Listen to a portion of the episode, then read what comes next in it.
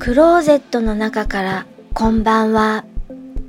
今日は2018年1月7日日曜日時刻は21時10分を過ぎました。外の気温はマイナス5度。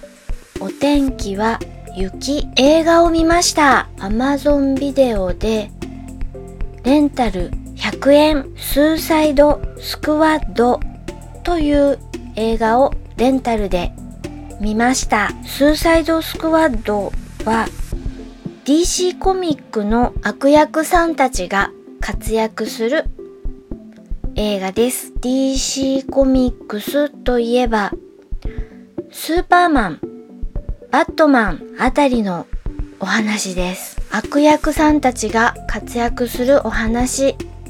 中でも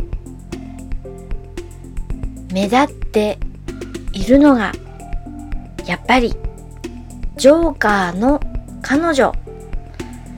ハーレークイーンという女の子のキャラクター。この子がピカイチです。アメコミ好きな人は楽しめるのではないでしょうか。聞いていただきありがとうございます。